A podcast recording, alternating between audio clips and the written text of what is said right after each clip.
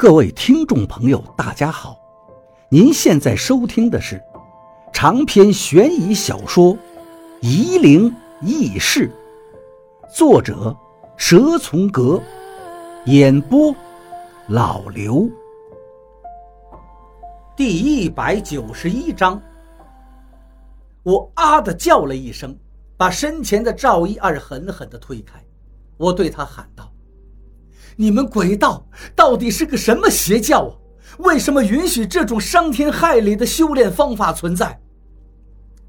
赵一二道：“他在荆门被我逮住了，离一百个还差十二个。他是人吗？”我问道。赵一二沉默半晌道：“当然不是。”正说到此处。头顶的瓦突然响起一阵噼里啪啦的爆豆声，我心想，天气还真怪，说下雨就下雨的，来得好快。可是我只听见雨点打在瓦上的声音，却听不到山乡里面下雨落在旷野上的沙沙声，甚至也听不到随雨而来的风声。头顶簌簌地落下了灰。迷住了我的眼睛，我揉了一会儿，才勉强地睁开眼睛。我看见赵一二又被上身了，他的眼眶在睁大，表情渐渐凝固。楚大又折回了。我手中的收音机开始放出音乐，不是金炫子放给我听的古曲，变了个曲目，曲调柔和很多。我没什么闲情雅致去欣赏曲调，耳朵随着曲调的变化轻轻颤动。我在努力捕捉曲调的音律，将每一个音阶和心中计算的水分相对应。可惜我对音乐没有任何兴趣，不然会容易很多。我现在可以清楚地看到楚大在什么地方。楚大现在就在赵一二的胸前蹲着。好奇地看着我，我甚至能看到楚大的样貌：一张长长的马脸，眼睛很小，嘴巴上红艳艳的，嘴唇上下是一片青色。楚大嘴巴一咧，屋里传出了昆曲的唱腔。原来一路上咿咿呀呀的是楚大的所为。楚大的声音尖细得很。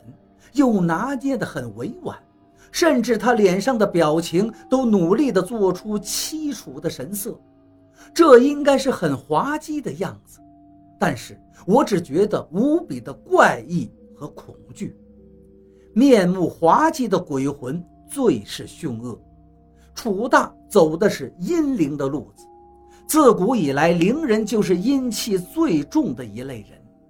王八和我在学校里，甚至还争执过，某些朝代的宫廷伶人其实就是鬼魂。那些在台上穿着戏服的生旦净末丑，随着二胡、堂鼓的节奏摆出步伐，唱出悠长腔调的伶人，你能分辨得出他们是人，还是傀儡吗？我走上前去，用手去抓楚大的身体。我计算好了他会往什么地方跑，楚大以为他能躲开我，可是我比他想的要快。我捉住了楚大的胳膊，他拼命地在我手里挣扎，他想进入我的意识来控制我，可是马上就奸笑着退了回去。楚大在我面前变换出很多形状，我一会儿觉得手里拿着一把滑腻的巨大的蚯蚓。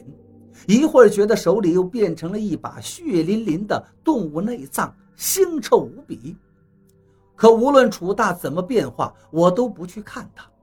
他现在幻化成了我最恶心的鳝鱼，在我手里扭曲着。我感到手心全是滑腻腻的粘液，我强忍着恶心不肯松开。但楚大仍旧是赢了。他是我见过最凶狠的鬼魂。他能敏锐地感知到我最不愿意面对的东西，我手上的感觉又开始变化，手心冰凉，一条蛇开始往我的手臂上缠绕，蛇吐着信子，一直延伸到我的肩头。我忍不住扭头看过去，我知道我会看见什么，但我还是看了。草帽人的脸直愣愣地对着我的鼻子，我大叫起来，忙不迭地把手上的长蛇扔开，楚大化成黑影消失在屋里。赵一二看着我，对我说道：“患得患失，优柔寡断，你不是学道的料子。”我向他看过去，您不也一样？您放下了心中的负担吗？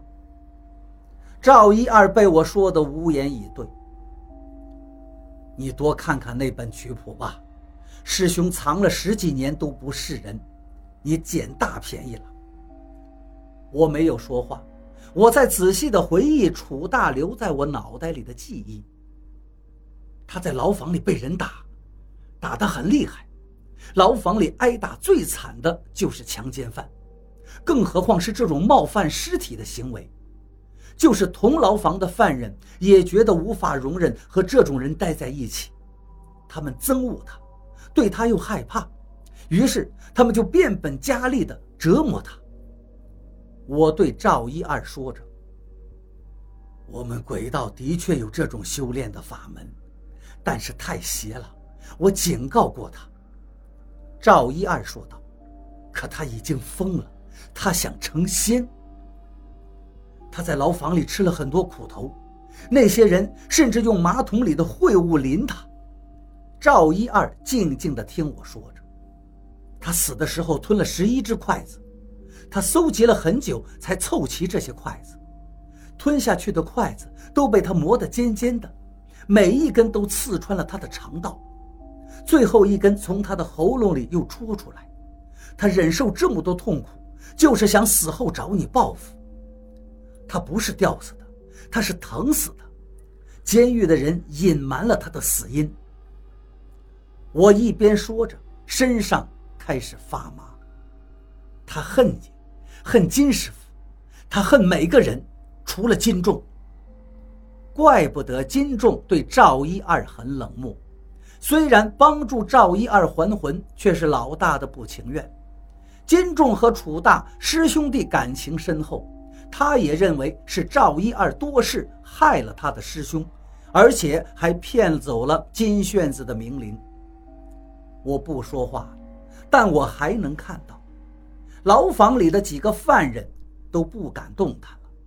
牢头是第一个，牢头自己慢慢走到了马桶边，把自己的头伸了进去，身体因为在窒息，在剧烈的痉挛，可是头还是浸在屎尿里。一个犯人跑到铁门，用手拼命地砸着铁门，凄厉地喊着：“管教！”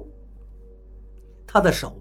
被自己砸得鲜血淋漓，可是并没有停下来，手背上的骨头白森森的露出来，可他还在拼命的捶门，他疯癫了，用头拼命的去撞铁门，只撞了三四下就软软的瘫倒在地。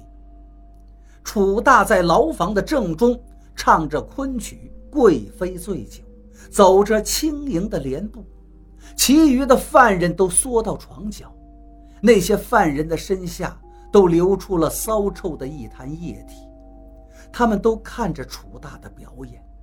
这世界上没有比这更恐怖的贵妃醉酒。